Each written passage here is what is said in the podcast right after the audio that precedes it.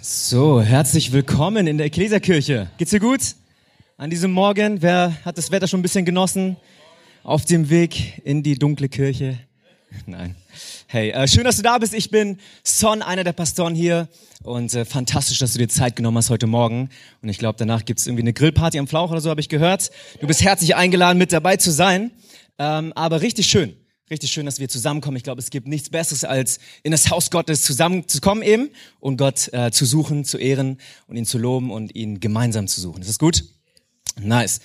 Cool. Ähm, falls du das allererste Mal da bist oder seit längerem nicht mehr da gewesen bist, ähm, richtig schön, wie gesagt, dass du da bist. Und äh, wir freuen uns und äh, entspann dich einfach, okay? Ähm, hab gar keinen Stress, gar keinen Druck. Wir wollen nichts von dir, sondern wir wünschen uns etwas für dich an diesem Morgen. Und dieses für dich ist nichts anderes als eine Begegnung mit Jesus. Das ist mein tiefster Wunsch für uns alle, äh, für diejenigen, die Jesus kennen, für diejenigen, die Jesus vielleicht noch nicht kennen, aber dass wir hier rausgehen mit einer Veränderung, die in unserem Herzen geschieht. Und ich glaube, das kann geschehen dadurch, dass Jesus dir begegnet. Ganz persönlich, auf der Art und Weise, die du brauchst, ja, in der Sprache, die du sprichst. Ähm, und das, das wird richtig gut. Habt ihr Bock drauf? Yes, nice. Ich glaube, ähm, Jesus ist derjenige, der wirklich verändern kann. Und wir sagen in unserer Kirche immer, hey, mehr Menschen, mehr wie Jesus. Und das ist, das ist unser Traum. Das ist unsere Vision. Das ist unsere Mission für, für diese Stadt. Ähm, dass, dass mehr Leute, dass mehr Menschen eben mehr, mehr wie Jesus werden, ihn kennenlernen. Weil ich glaube, es ist immer noch Jesus, der rettet. Es ist immer noch Jesus, der dir Hoffnung schenken kann, egal in welcher schmerzvollen Phase du dich vielleicht befindest. Er ist immer noch derjenige, der dir Leben geben kann, auch wenn du vielleicht, ja, vielleicht sagst, hey, ich, ich stecke in einer Lage drin, die ist nicht so schön. Okay. Seid ihr, seid ihr gespannt? Ihr seid so ruhig heute Morgen, ja? Nicht? Doch? Na gut, ihr seid gespannt. Top. Okay, ich habe das Privileg, heute Morgen ähm, die neue Predigtserie Der Heilige Geist ähm, eröffnen zu dürfen. Ich habe letzte Woche schon äh, erwähnt, ihr dürft euch bitte nicht auslassen über das Design, weil ich habe es gemacht. Ja, unter anderem mit Tobi zusammen. Aber also ich finde es ganz cool. Die Farben sind nice. Wer find's nice? Wer find's gut? Das ist, Leute, das ist gerade modern, okay? Diese Schriftart so ein bisschen äh, zu verziehen und so, das ist gerade richtig modern. Okay? Also, sagt nichts.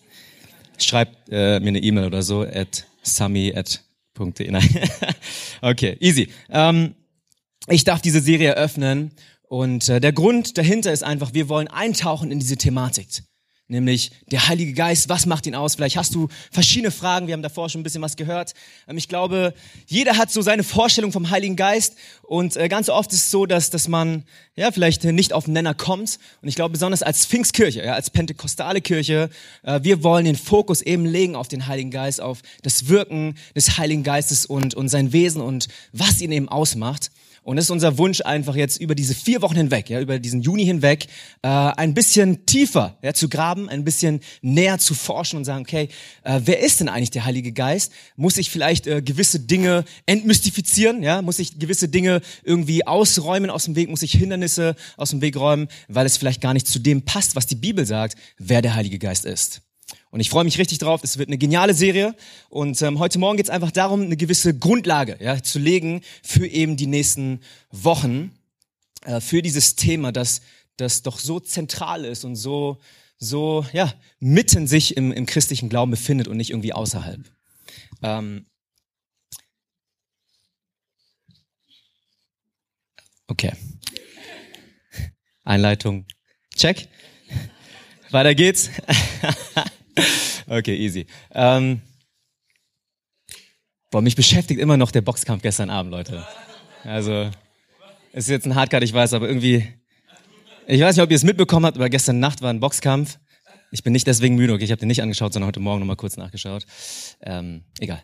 Kurze Side Note. Vergiss es. Ähm, ja, ja.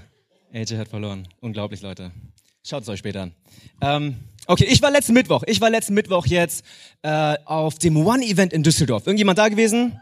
Ein paar Leute? Okay, zwei, drei, vier. Nett, süß.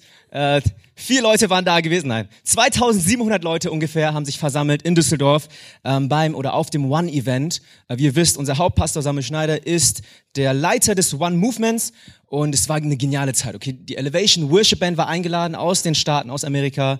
Ähm, vielleicht kennt ihr Stephen Furtick als Prediger, ja, einer der einflussreichsten Prediger unserer heutigen Zeit. Und ähm, genau, die Band war da. Es war eine geniale Zeit. Okay, es war grandios. Ich glaube, die Gegenwart Gottes war da. Ähm, es war wirklich eine krasse Erfahrung.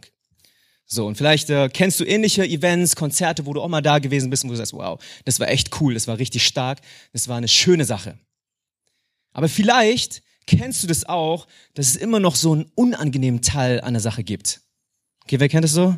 Irgendwie so einen Haken oder so einen kleinen Rattenschwanz, der sich dann im, im Nachhinein ja zum Vorschein ergibt. Aber ich war, ich gebe euch die Story. Ähm, ich war, ich war, ähm, oder ich war in Planung, ja, das eben hinzufahren hatte unseren, unseren Next-Gen-Pastor, den Tobi, hatte ich angerufen und gesagt, hey Tobi, wie sieht's aus? Du bist ja Teil des One-Teams, ich nicht, aber kann ich irgendwie mitkommen? Ja, irgendwie mitfahren mit euch und dann übernachten dort. Ich dachte mir, okay, wahrscheinlich fahren die mittwochs morgen hin und gehen dann Donnerstagabend wieder äh, zurück hier nach München. Und dann meinte ja, easy son, gar kein Problem, ja, ich klär dir das. Die Fahrt, die Rückfahrt und auch die Übernachtung. Ich dachte mir, nice, cool hake ich ab ja in meinem Kopf, so wie ich äh, eben gestrickt bin, so muss ich mich nicht drum kümmern. Und äh, was dann geschieht ist, ist hoffentlich nicht typisch für uns als Kirche, aber was geschieht ist, am Montag ruft mich Tobi an, ja, ruft mich Tobi an, sagt, hey, Son, äh, Planänderung, wir fahren doch nicht mehr so und so, sondern sieht jetzt so aus, könntest du dich vielleicht um die Automiete kümmern? Ich so, okay, so, ja, können wir gern machen, so, wir können uns die Bürde teilen, ja. Ähm, okay, es hat ist aber nicht dort stehen geblieben, sondern er hat gesagt, okay, wie sieht's aus? Äh, könntest du dich bitte einmal um die Automiete kümmern, den Christian anrufen, ja, bei Sixter, ein Automieten über, über seine Firma, dies, das, bla, bla. Und dann, ähm, wir fahren übrigens schon am Dienstagmorgen, ja, nicht am Mittwoch, also drei Tage insgesamt. Äh, wir fahren am Dienstagmorgen und am Donnerstag.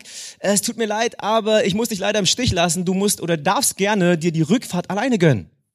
Ja, sechs Stunden Fahrt, woraus dann neun Stunden wurden am, am Donnerstag. Ich bin um 21.30 Uhr hier angekommen, hab, äh, oder wurde befördert während der Zeit zum Logistikteamleiter. Ja, durfte richtig viel machen und es war trotzdem eine geniale Zeit. Aber wenn du den Tobi später begegnest, reib ihm das schön unter die Nase, okay? Dass ich das hier vorne gesagt habe. Nein, okay. Aber vielleicht kennst du das, ja? Vielleicht kennst du das. Es gibt immer so einen schönen Part an einer Sache und dann gibt's noch mal so einen nicht so schön oder das Kleingedruckte, worüber man nicht redet oder wo man dich eben nicht vorher warnt. Ja? Ähm, aber vielleicht gibt es gibt es so, so eine ähnliche Situation oder ähnliche Momente, die du kennst, wo du sagst, okay, es gibt manchmal eben so einen unangenehmen Teil an der Sache.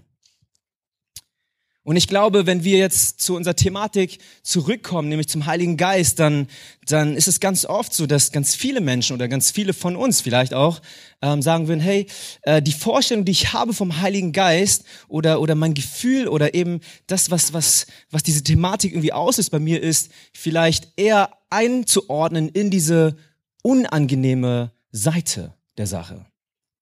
Vielleicht hast du ein ähnliches Gefühl, du sagst, ja, ich weiß nicht, Glauben finde ich gut, ja, Glauben finde ich gut. Zu Jesus finde ich ein Ja, die Bibel finde ich toll, äh, aber der Heilige Geist, keine Ahnung, wozu der da ist. Keine Ahnung. Ich habe da mal verschiedene komische Sachen gehört. Äh, da gibt's so ein paar Videos auf YouTube. Ähm, keine Ahnung, vielleicht ist es nur für für die ganz radikalen relevant, ja. Ähm, der Heilige Geist für mich, nee, ich komme ich komm ganz ganz gut zurecht so ohne den Heiligen Geist. Vielleicht, vielleicht findest du dich auch in dieser Gruppe heute Morgen wieder und das ist gar kein Problem, weil ich glaube, genau deswegen machen wir diese Serie, um, um eben, um eben ja, Klischees aus dem Weg zu räumen, um nochmal eine Grundlage zu schaffen dafür, wer der Heilige Geist ist, weil ich glaube, dass der Heilige Geist eben nicht der unangenehme Teil an der Sache ist. Oder was, was wäre, wenn unsere Angst unberechtigt ist? Was ist, wenn unser Vorbehalt gar nicht reinpasst in, in, in dieses Bild hinein, wer der Heilige Geist eigentlich ist? Was ist, wenn der Heilige Geist eigentlich der schöne Teil einer Sache ist? Was ist, wenn der Heilige Geist Teil einer Sache ist? Und heute Morgen geht es genau darum, dass der Heilige Geist Teil einer Sache ist. Es gehört alles zusammen. Glaube, Jesus, ja, der Vater und der Heilige Geist. Das, das ist keine getrennte Sache. Wir haben gestern die Serie schon ähm, unserem Abend Gottesdienst begonnen. Ich habe gesagt, Ähm, das, das ist genauso wie wir, was habe ich gesagt, die, die Tomate auf die Mozzarella, ja, die gehört dazu. Oder was war das? Erdnuss, nee, Marmelade auf Erdnussbutter. Mach, machen das einige von euch? okay, doch nicht so viele. Heute Morgen zieht's nicht, ja? Okay, Leute, ich habe was, ich habe was äh, richtig Nices rausgefunden. Äh, Vanilleeis und Toffifee. Okay, diese Kombi ist unzertrennlich. Es ist richtig gut. Okay, probiert es später aus. Toffifee und Vanilleeis, weil Toffifee bekommt dann so ein bisschen so eine crispy Form, ja, äh, wird dann Ihr habt richtig Bock drauf, oder? okay, easy. Also es gehört zusammen. Hey, das ist Teil einer Sache. Der Heilige Geist und der Glaube und das christliche Leben, deine Nachfolge sollte nicht ohne den Heiligen Geist ja gelebt werden. Das gehört zusammen. Es ist Teil einer Sache. Es ist kein extra, kein, kein überflüssiger Aspekt. Es ist nicht irgendwie nice to have, sondern es ist ein Must-have. Es ist ein Must-have, zentral, mitten im Herzen vom christlichen Glauben. Der Heilige Geist ist Teil einer Sache. Und ich bin überzeugt, dass wenn wir eintauchen in diese Thematik, wenn wir ein bisschen tiefer graben, werden wir merken, dass, dass, es, dass es sich um einen roten Faden handelt, der sich durchzieht durch die gesamte biblische Geschichte bis heute. Dass der Heilige Geist schon immer Teil der Sache gewesen ist.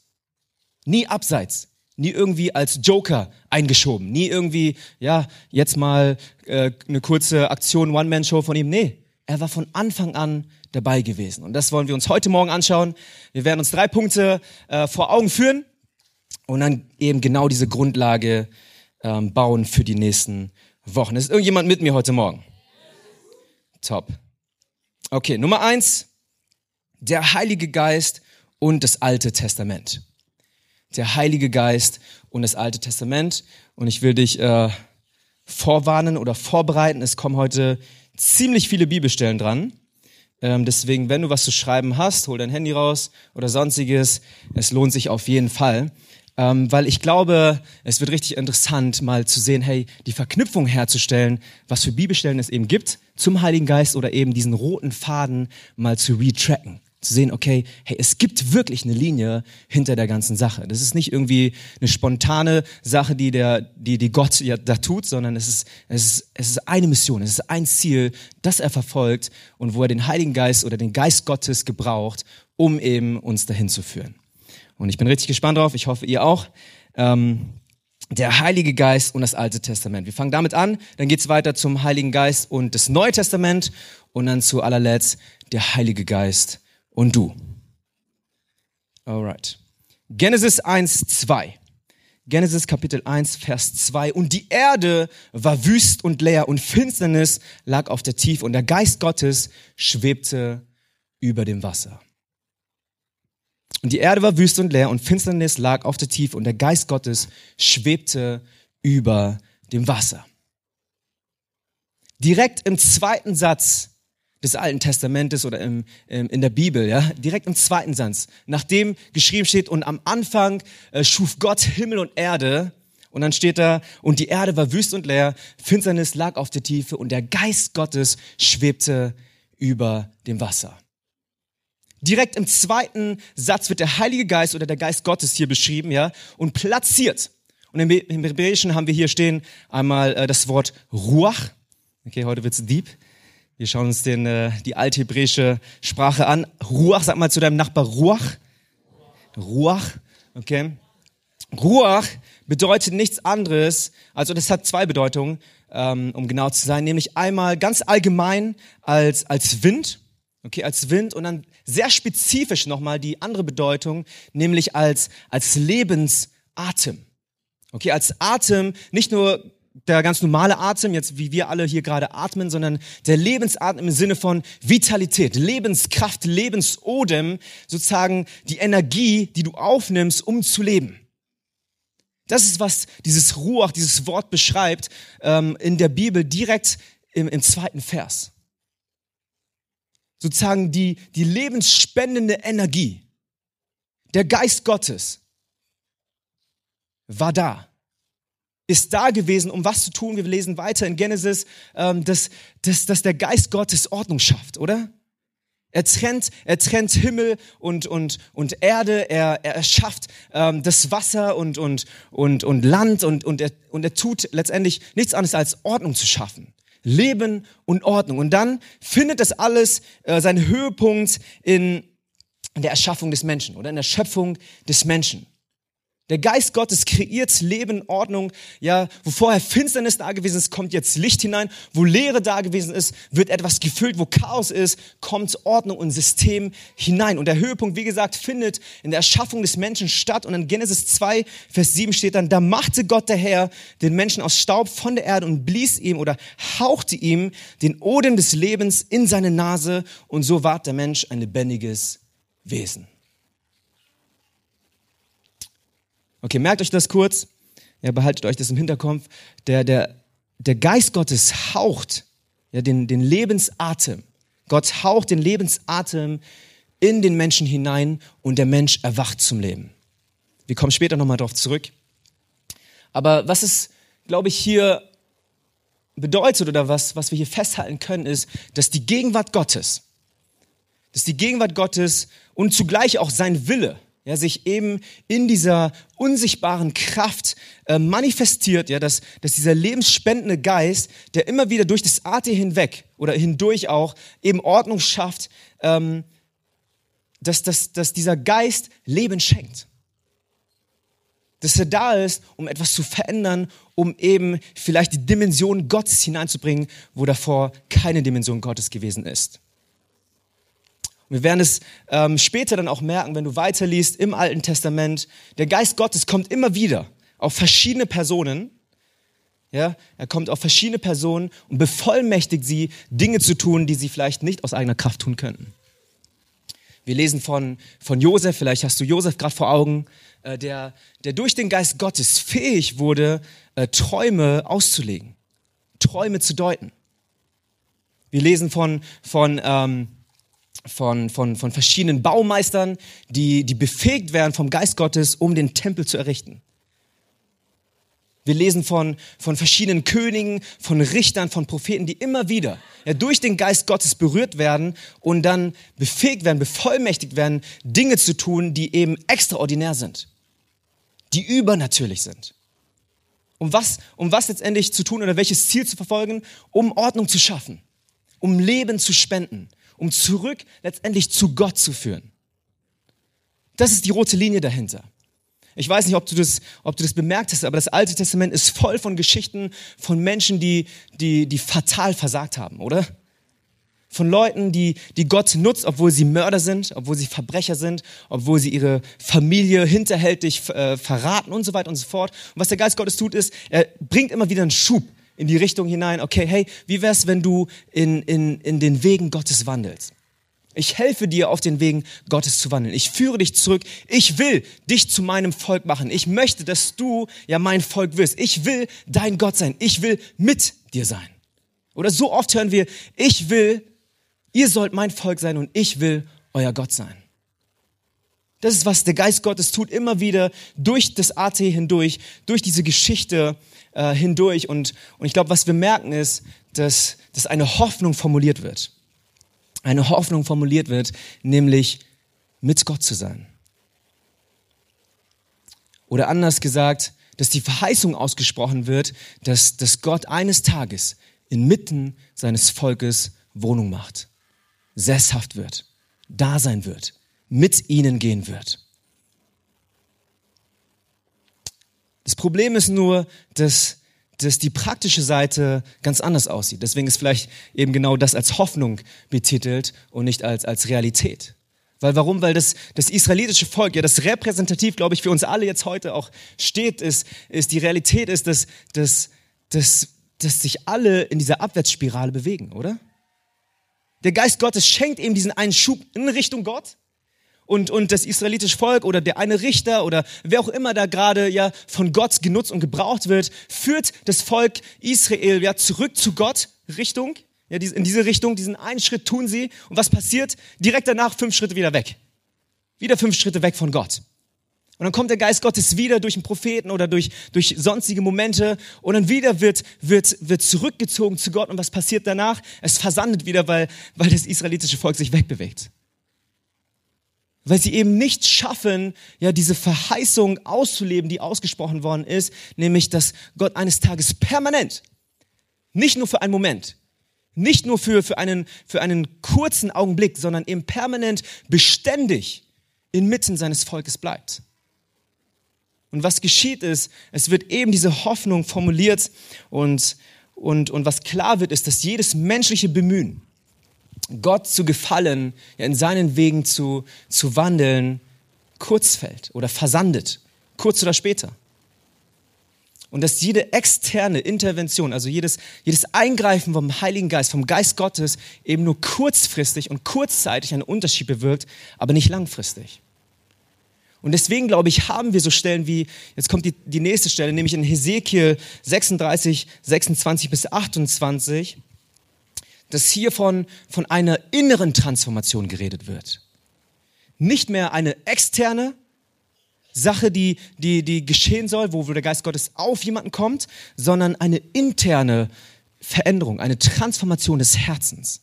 Ich lese sie ganz kurz vor die Stelle. Und ich will euch, so spricht Gott, ja, ich will euch ein neues Herz und einen neuen Geist in euch geben und will das steinerne Herz aus eurem Fleisch wegnehmen und euch ein fleischendes Herz, ein weiches Herz geben. Ich will meinen Geist in euch geben und will solche Leute aus euch machen, die in meinen Geboten wandeln und meine Rechte halten und danach tun. Und ihr sollt wohnen im Lande, das ich euren Vätern gegeben habe. Ihr sollt mein Volk sein und ich will euer Gott sein. Das ist was, was Hesekiel hier prophetisch ausspricht über dieses israelitische Volk, über dieses Bundesvolk Gottes. Und wir hören es von ganz vielen Propheten oder immer wieder diese Verheißung, hey, ich werde meinen Geist ausgießen. Ich werde in euch Wohnung machen. Ich werde bei euch sein. Es wird der Tag kommen, wo es nicht mehr diese Achterbahnfahrt sein wird, wo es nicht mehr äh, dann so sein wird, dass es immer nur äh, auf und ab geht und, und wo, wo wir uns einen Schritt Richtung Gott bewegen und fünf Schritte wieder weg. Nein, sondern es wird der Tag kommen, wo ich bei euch bleiben werde. Wo ich bei euch bleiben werde, wo ich euch nicht mehr verlassen werde. Nicht, weil Gott uns verlassen will, nee, weil, weil wir uns von ihm wegbewegen, immer wieder. Und das ist, glaube ich, was, was, was die rote Linie im Alten Testament ist. Nämlich der Heilige Geist, der Geist Gottes, schafft das Leben mit dem Ziel, eben mit Gott zu sein. Du und ich, oder? Wir haben es letzte Woche gehört. Wir wurden geschaffen, um, um von Gott gekannt zu sein, um ihn zu kennen um in, in inniger Beziehung, in Intimität, ja, in Gemeinschaft mit ihm zu leben, dieses Leben nie wieder ohne ihn zu leben. Und das, das ist, was der Geist Gottes einmal tut. Er schafft das Leben, um dieses Ziel zu verwirklichen. Und dann, weil wir eben, ja, versagt haben, führt uns trotzdem immer wieder zu Gott zurück. Aber die Spannung bleibt bestehen, oder? Es ist noch nicht, es ist noch nicht vollendet. Wir sind immer noch nicht mit Gott vollkommen unterwegs. Und jetzt kommen wir zum zweiten Punkt, der Heilige Geist und das Neue Testament.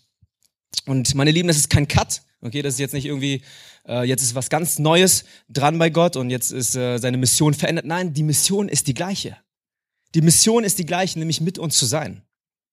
Ich weiß nicht, ob du das bemerkt hast oder nicht, ähm, aber aber wir werden es jetzt gleich sehen, glaube ich. Es gibt so viele Bibelstellen, die eben genau darauf hinweisen. Und, und das Leben, glaube ich, findet, wie gesagt, eben erst seine volle Erfüllung, seine, seine, seine Vollkommenheit in dem, ja, dass wir mit Gott eben sind. Und das NT hat keine andere Mission, keine andere Linie als genau diese. Matthäus 1,24. Matthäus 1,24. Siehe, eine Jungfrau wird schwanger sein und einen Sohn gebären und sie werden ihm den Namen Immanuel geben. Das heißt übersetzt, Gott mit uns. Gott mit uns. Das Neue Testament beginnt damit, dass erinnert wird daran, was Gott bereits ausgesprochen hat. Was das Ziel von Anfang an gewesen ist, nämlich mit uns zu sein, mit dir und mir. Mit Menschen, die versagt haben, mit Menschen, die, die, die, die zerbrochen sind, die, die gebrochen sind, die kaputt sind. Aber sein, seine Verheißung, sein Versprechen bleibt bestehen. Und wir kommen in eine neue, äh, neue Zeitrechnung hinein, ja, in dieses Neue Testament, aber mit der gleichen Mission, mit der gleichen Verheißung, die bestehen bleibt, weil unser Gott beständig ist. Und hier steht direkt am Anfang, nachdem, ja, wenn du Matthäus liest, im ersten Kapitel erstmal ähm, eine gewisse äh, Ahnenfolge kommt, bis zu Jesus hin. Und dann steht da direkt, und dieses Kind soll Immanuel heißen. Dieses Kind soll das Versprechen in sich tragen, nämlich mit Gott zu sein. Gott mit dir und mir. Gott mit uns. Ich weiß nicht, wie du fühlst, ja, aber äh, das bewegt mich. Ich find's krass. Das zu sehen, dass, dass Gott sagt, okay, ich, ich gehe einen Schritt weiter. Ich gehe sogar noch einen Schritt weiter. Und ich weiß nicht, ich weiß nicht, vielleicht machen wir kurz einen Exkurs. Ich weiß nicht, wie, wie du fühlst ja dazu oder, oder was du denkst, wenn du, wenn du sagst, hey, ich habe echt Schwierigkeiten eigentlich, mir diesen Gott vorzustellen. Ja, diesen allmächtigen Gott. Es gibt so viele Begriffe für ihn, oder? Das Alpha, das Omega, der Ewige, ja, der Allerheiligste, der Allerhöchste, der Schöpfer dieses Universums. Ich weiß nicht, ob du Schwierigkeiten hast, diesen Gott dir vorzustellen und dir vorzustellen, okay, dieser Gott will mit mir sein. Ja, etwas, was eigentlich undenkbar ist, was unsere Vorstellungskraft übersteigt. Aber ich sag dir was, wenn du, möcht, wenn du, wenn du, wenn du wissen möchtest, wer Gott ist, wie er fühlt, was er von dir denkt, wie er dich mit offenen Armen ja, äh, willkommen heißen will, dann glaube ich, dann müssen wir nur auf Jesus schauen. Auf dieses Kind, das geboren wird, das Immanuel heißen soll, das Gott mit uns verkörpert. Ich glaube, in Jesus bekommt das, was eigentlich kein Gesicht hatte. Ja, das, was, was eben nicht formulierbar war, das, was nicht greifbar war, bekommt plötzlich ein Spiegelbild, bekommt ein Gesicht. Gott bekommt ein Gesicht in Jesus. Und ich hoffe, dass du inspiriert wirst, ja, ähm, einfach mal das, das Evang die Evangelien durchzulesen, äh, dir, dir ganz genau Notizen zu machen, zu, zu beobachten, okay, wie Jesus eigentlich drauf ist. Es ist, es ist fantastisch. Es ist, es ist unglaublich, wie Jesus mit Menschen umgeht. Jesus bekommt ein, oder Gott bekommt ein Gesicht in Jesus. Und ich, und ich hoffe, dass du, dass du, dass du ihn ein bisschen näher verstehst, weil er eben unsere Sprache angenommen hat. In unseren Kontext gekommen ist, in unsere Kultur hinein. Menschliche Form und Gestalt, er wurde, um dir und mir zu begegnen um das verständlich zu machen, was nicht verständlich gewesen ist. Um das greifbar zu machen, was nicht greifbar gewesen ist. Aber das ist was, was geschehen ist mit, mit, mit der Inkarnation, ja, der, der Fleischwerdung oder, oder eben, dass Jesus auf die Welt gekommen ist. Dass er mit uns sein wollte. Und ähm, ich weiß nicht, ob du das, ob du das spannend findest oder nicht, aber, aber was Jesus getan hat, ist nichts anderes als ein Reset ja zu ermöglichen. Er hat auf diesen Button gedrückt und sagt, okay, ab heute, hier und jetzt soll es nie wieder so sein, wie es mal gewesen ist. Diese Achterbahnfahrt, dieses Hin und Her, diese Spannung, ja, dass Gott mal mit uns ist und mal wieder nicht mit uns ist, dass wir ja würdig sind, weil wir jetzt äh, gerade die Opferriten äh, befolgt haben und weil wir uns reingemacht haben durch verschiedene Phasen hindurch, um eben Gott zu begegnen. All das findet jetzt sein Ende. All das hat jetzt seinen Schlusspunkt erreicht. Was Jesus getan hat, ist, er macht eine Tür auf, er macht einen Weg auf, damit Gott Wohnung in uns einnehmen kann. Damit dieses Ziel zur Vollendung kommt, damit die Verheißung erfüllt wird. Gott mit uns. Das ist, was Jesus durch das Kreuz, durch seinen Tod, durch das, was er eben tut, die Konsequenz auf sich zu nehmen, damit wir würdig werden, damit wir reingewaschen werden. Wie gesagt, wir sind diejenigen, die, die sich weg von Gott bewegt haben, nicht Gott von uns. Und es war ihm unmöglich, weil wir Dinge ja hineingelassen in unser Leben, weil wir, weil wir unvollkommen gewesen sind, weil wir Sünde ähm, reingelassen haben in unser Leben, ist es Gott unmöglich gewesen, mit uns zu sein. Und dennoch war seine Gnade gut genug, ja, uns immer wieder zu ihm zu schieben, äh, uns, uns zu ihm zu ziehen, ja. Aber, aber wie gesagt, es war immer nur eine kurzfristige Sache. Und aus dieser kurzfristigen Sache wird eine langfristige Antwort. Jesus schafft einen Weg, dass der Geist Gottes in uns Raum einnehmen kann. Wir haben davor Genesis 2,7 gelesen, ja, da machte Gott der Herr den Menschen aus Staub und Erde und dann hauchte er ihnen den Lebensatem ein. Ich habe gesagt, und wir erwachten zum Leben. Der Mensch wurde lebendig. Ideale Bedingungen in totaler und bester und, und, und, und idealer, ja, ähm, in idealen Umständen, ja, mit Gott in dieser Gemeinschaft zu leben. Adam und Eva im Paradies. Und ich sage euch was, es gibt noch eine zweite Stelle. Super interessant. Auch im Neuen Testament, Johannes 20, 22, da steht, nachdem er das gesagt hatte, ja, Jesus ist am Kreuz gestorben, ist wieder auferstanden und ist seinen Jüngern begegnet, ähm, hat einen gewissen äh, Dialog mit ihnen und dann sagt er, nachdem er das gesagt hatte, hauchte er sie an. Hauchte er sie an und sagte zu ihnen, empfangt den Heiligen Geist. Es gibt genau zwei Stellen, Leute. Zwei Stellen, wo Gott uns anhaucht und wo was geschieht? Der Lebensatem kommt in uns hinein. Und wir erwachen neu zum Leben. Zu idealen Umständen, wo wir in Gemeinschaft mit Gott sein können. Einmal ganz am Anfang vom, vom, vom Alten Testament und dann im Neuen Testament nochmal, wo, wo eben nachdem Jesus diesen Reset-Button ja drückt, dass er sagt, okay, ab hier und jetzt, neues Kapitel. Die Mission ist die gleiche. Das Ziel ist kurz vor der Ankunft. Ja, kurz, kurz, wir sehen das Ziel bereits. Und was ich tue, ich hauche euch noch einmal an. Ich gebe euch nochmal die Lebenskraft, den Lebensatem, die Lebensspendenergie Gottes. Und was passiert ist, der Geist Gottes nimmt Wohnung in uns. Wir werden zur Wohnung Gottes. Wir werden zum Tempel für den Geist Gottes. So wie es von Anfang an intendiert gewesen ist. Wow, was für ein Privileg, Leute. Obwohl wir versagt haben, obwohl wir, obwohl wir richtig versagt haben, ist seine Mission geblieben, ist sein Wort beständig gewesen. Hey, ich werde mit euch sein und ich werde alles tun, um dieses Ziel zu erreichen. Der Himmel soll nie wieder ja, ohne dich sein. Ich will nicht ohne dich sein. Das ist was, was, was Gott letztendlich tut durch das, was er, durch seine Aktion.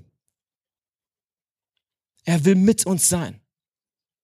Und er gibt uns dieses Versprechen und wir lesen in Matthäus 28, 20 und siehe, ich bin bei euch alle Tage bis ans Ende der Welt. Das sind die, letzte, das sind die letzten Worte Jesu. Das sind die letzten Worte Jesu, die er zu seinen Jüngern spricht. Und er redet nicht von, von seiner physischen Form. Okay, es geht nicht darum, dass er jetzt für immer und ewig dann dort bleibt und und und äh, ja mit seinen mit seinen Jüngern abhängt in der physischen Form. Nein, er sagt, Herr, ich muss gehen, damit jemand nach mir kommen kann. Ich taufe euch im Heiligen Geist. Ich hauche euch an mit dem Lebensodem Gottes. Und er wird bei euch sein. Der Heilige Geist, der Geist Gottes wird bis ans Ende der Tage mit euch sein. Das ist sein Versprechen. Und ich glaube, das ist auch äh, nötig gewesen, dass Jesus geht, weil sonst wäre das eben nicht möglich gewesen. Dass der Geist Gottes oder dass Gott mit uns ist, äh, über jede Distanz hinweg, über jede Kultur hinweg, über jede Barriere, die es vielleicht gibt, so menschlich, äh, wie wir limitiert sind, ja, die, die hat er alle überwunden, indem er den Heiligen Geist schenkt. Indem der Heilige Geist plötzlich diese Dimension ja erreicht und in uns allen Egal wie alt du bist. Egal ob Mann oder Frau. Egal ob, ob du hier in Deutschland lebst oder in Asien oder in Afrika oder sonst wo. Der Geist Gottes wird ausgegossen über alles Fleisch. Ich werde bei euch bleiben bis ans Ende der Welt. Der Heilige Geist ist nichts anderes oder in allererster Linie nicht unbedingt nur Kraft, nicht nur, nicht nur ähm, eine Leidenschaft, die in dir ja aufkommt oder, oder eine gewisse Gabe, die dir geschenkt wird. Nein, der Heilige Geist ist in allererster Linie der Motor der Halsgeschichte. Er ist der Antrieb, er ist, er ist die Energie hinter der menschlichen Geschichte, die uns immer wieder zu Jesus führt, immer wieder zu Gott, in die Gemeinschaft Gottes hinein. Das ist seine primäre Aufgabe. Wir werden vieles ähm, noch hören über den Heiligen Geist in den nächsten Wochen, aber ich glaube, das ist schon mal eine coole Grundlage, äh, die wir heute Morgen legen können. Sagen, hey, der Heilige Geist ist der Motor der Heilsgeschichte. Das Werk, was er begonnen hat in dir, so steht es in der Bibel, ist, ist erst treu genug, um dieses Werk zu vollenden. Und er hat ein Werk in dir begonnen und ich sag dir was, er wird es zu Ende bringen. Der Heilige Geist wird dich nicht loslassen. Er wird dich überführen von gewissen Dingen. Er wird dich erinnern. Er wird dir als Beistand da sein. Er wird dir helfen. Er wird dich leiten. Er wird dich tragen. Er wird dich trösten. All das wird er tun. Warum? Weil Gott versprochen hat, mit uns zu sein. Gott mit uns. In seiner, in seiner, in seiner pursten Form so. Er ist mit uns. In Form seines Heiligen Geistes. Und ich hoffe, du hast richtig Bock bekommen auf den Heiligen Geist dass du ein Verständnis bekommst, das ist mein Wunsch heute Morgen, dass der Heilige Geist der Motor hinter dieser ganzen Sache ist, dich zu Gott zurückzuführen, dich wieder eins zu machen, was vorher nicht eins gewesen ist, das wieder herzustellen, was nicht, was gebrochen worden ist, eine Brücke zu schaffen, wo die Brücke ja, kaputt gemacht worden ist durch uns. Das ist, was der Heilige Geist tut. Und wie gesagt, wir werden ganz viel noch hören in den nächsten Wochen konkret über seine Person, wie er wirkt, äh, die Kraftwirkung von ihm und so weiter und so fort. Aber der Heilige Geist hat ein Ziel, ein Leben mit Gott zu ermöglichen. Ein Leben mit Gott zu ermöglichen. Wir kommen zum letzten Punkt. Der Heilige Geist und du, ich will hier einfach auf eine persönliche Ebene, ähm, auf, auf eine persönliche Ebene gehen und einfach fragen, hey, Wohin führt uns das alles? Wenn wir das jetzt hören, vielleicht zum allerersten Mal, vielleicht zum hundertsten Mal, ich weiß nicht, wo du stehst mit dieser Thematik. Aber wohin führt uns das? Wenn wir jetzt ein Verständnis dafür bekommen, dass, dass, dass das Ziel von Anfang an klar gewesen ist. Gott mit uns. Gott mit uns. Und der Heilige Geist ist derjenige, der uns immer wieder zu ihm zieht, der uns immer wieder zu ihm schiebt und, und, und, und auch in einer wirklich äh, Gentleman ähm, Art und Weise, ja, das, das vielleicht tut. Wohin führt uns das heute? Und ich glaube ganz konsequent zu einer sehr simplen Frage, nämlich, bist du mit Gott? Wenn Gott mit uns sein will, wenn das sein Versprechen ist, seine Verheißung, dann will ich uns heute Morgen fragen, hey, sind, sind wir mit Gott? Sind, sind wir mit Gott? Wollen wir diese Einladung annehmen, mit Gott zu sein? Ich meine, wusstest du, dass du geschaffen worden bist, um mit Gott zu sein? Als erste Frage. Wusstest du, dass, dass dieses Leben seine Erfüllung darin findet, in Gemeinschaft mit Gott zu leben? Hast du jemals vielleicht in Erwägung gezogen, dass, dass, dass dieser Herzensschrei in dir, ja, der, der Ruf danach, diese Leere zu füllen. Ich weiß nicht, was, was, was dich gerade beschäftigt, aber ich glaube, wenn wir ehrlich sind, ha, haben wir alle diese Leere in uns oder haben alle dieses fehlende Puzzleteil, wo wir vielleicht nicht wissen, okay, wozu oder warum gibt es diese Lücke in uns? Hast du jemals in Erwägung gezogen, dass das vielleicht vielleicht zurückzuführen ist auf diese Sehnsucht, die, die ganz natürlich in dich hinein platziert worden ist, nämlich mit Gott zu sein? Kann es sein, dass dieses Flüstern, das du manchmal hörst, ja in deinem Alltag oder in, in gewissen Phasen deines Lebens, dass es vielleicht das Flüstern des Heiligen Geistes ist, dich zurückzuführen? Dir zu sagen, hey, es gibt mehr dahinter? Mehr als das, was du hier siehst? Mehr als das, was dich kurzfristig äh, befriedigt und erfüllt? Kann es sein, dass, dass der Heilige Geist vielleicht dass das fehlende Puzzleteil in deinem Leben gewesen ist? Kann es sein, dass, dass, dass er dich vielleicht dazu führen möchte, Frieden mit Gott zu schließen?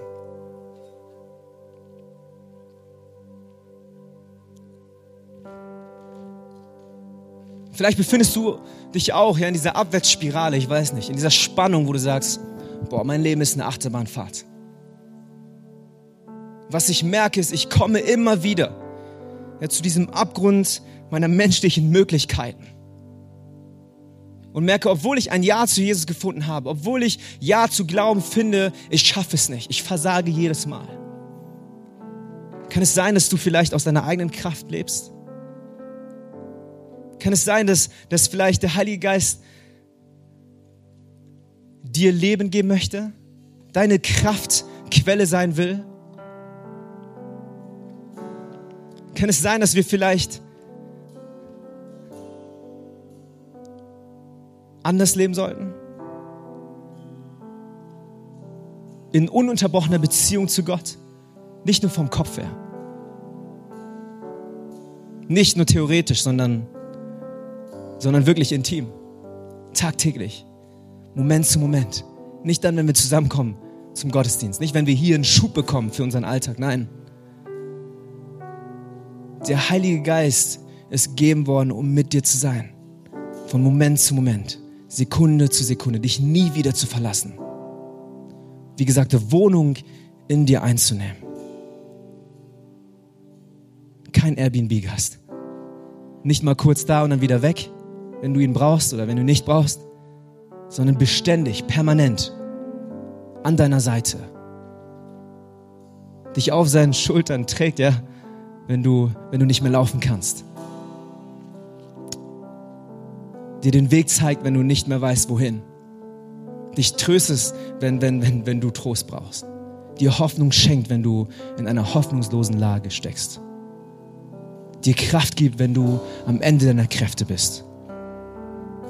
Kann es sein, dass wir berufen worden sind, so ein Leben zu leben? Ich weiß nicht, wo du heute Morgen stehst, ja, in dieser Thematik. Aber ich will diese Einladung aussprechen, dass wir uns ganz neu vielleicht darauf einlassen. Und den Heiligen Geist einladen, eben unseren Alltag zu durchsetzen. Unsere Gedanken zu verändern unser Herz zu transformieren. Ja, wir reden hier nicht von, von einer Anpassung ja, unser, unser, unseres ähm, Benehmens, nein, unseres Verhaltens. Darum geht es nicht. Wie gesagt, wir, wir alle, wenn wir ehrlich sind, wir versagen. Wir wissen, wir werden wieder versagen, wenn es darum geht, irgendwie äußerlich irgendwas anzupassen. Es geht darum, dass du von innen heraus verändert wirst dass dein Herz ausgetauscht wird, dass eine Transformation stattfindet, dass deine DNA, dass, dass dein Programm, ja, um mal so zu sprechen, neu geschrieben wird. Eine Sehnsucht nach Gott. Eine Sehnsucht, in Gemeinschaft mit ihm zu leben. Eine Sehnsucht, ja, ihn zu kennen und ihn bekannt zu machen dich nicht hineinzwingen und zwängen zu müssen, ja, sagen, okay, jetzt, jetzt muss ich wieder mein, mein, mein Church-Modus, mein, mein Christ-Sein-Modus äh, anmachen, damit ich, damit ich reinpasse in das Muster. Nein, sondern du tust es aus Leidenschaft, weil du weißt, weil du innerlich getrieben bist, weil du intrinsisch motiviert bist, okay, zu sagen, hey, ich, ich liebe Gott mit allem, was ich bin. Weil der Heilige Geist das ermöglicht in dir und in mir. Wie wäre es, wenn wir alle aufstehen heute Morgen und das kurz in uns einwirken lassen?